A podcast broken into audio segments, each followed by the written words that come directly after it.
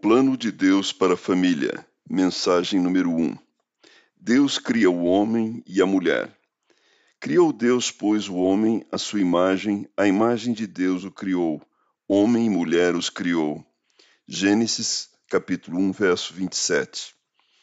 É cláusula pétrea da fé cristã que o homem e a mulher foram criados por Deus e criados à sua imagem e semelhança. Não somos fruto do acaso, nem viemos de, dos símios por um processo evolutivo. Nossa origem é divina, por isso a dignidade da vida humana. O homem e a mulher podem se relacionar com Deus, conhecê-lo, amá-lo e obedecê-lo, pois foram feitos à sua imagem e semelhança. Trazemos as digitais do Criador. Somos um ser moral e espiritual. Temos o tribunal da consciência dentro de nós. Deus criou três seres distintos: os anjos, os homens e os animais voláteis, terrestres e aquáticos. Os anjos são espírito e não têm corpo. Os animais têm corpo e não têm espírito. O homem tem corpo e espírito.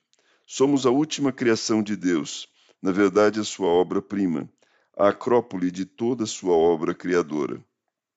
Criados por Deus, tendo nossa origem em Deus, não encontramos pouso seguro para nossa alma a não ser no próprio Deus. Ele é nossa origem e nosso destino. Viemos dele e voltaremos para ele. Só nele encontramos o pleno significado da vida. Deus colocou a eternidade no coração do homem e as coisas temporais e terrenas não podem preencher os anseios de sua alma. O homem tem um vazio dentro de si com o formato de Deus, e só ele pode preencher esse vazio.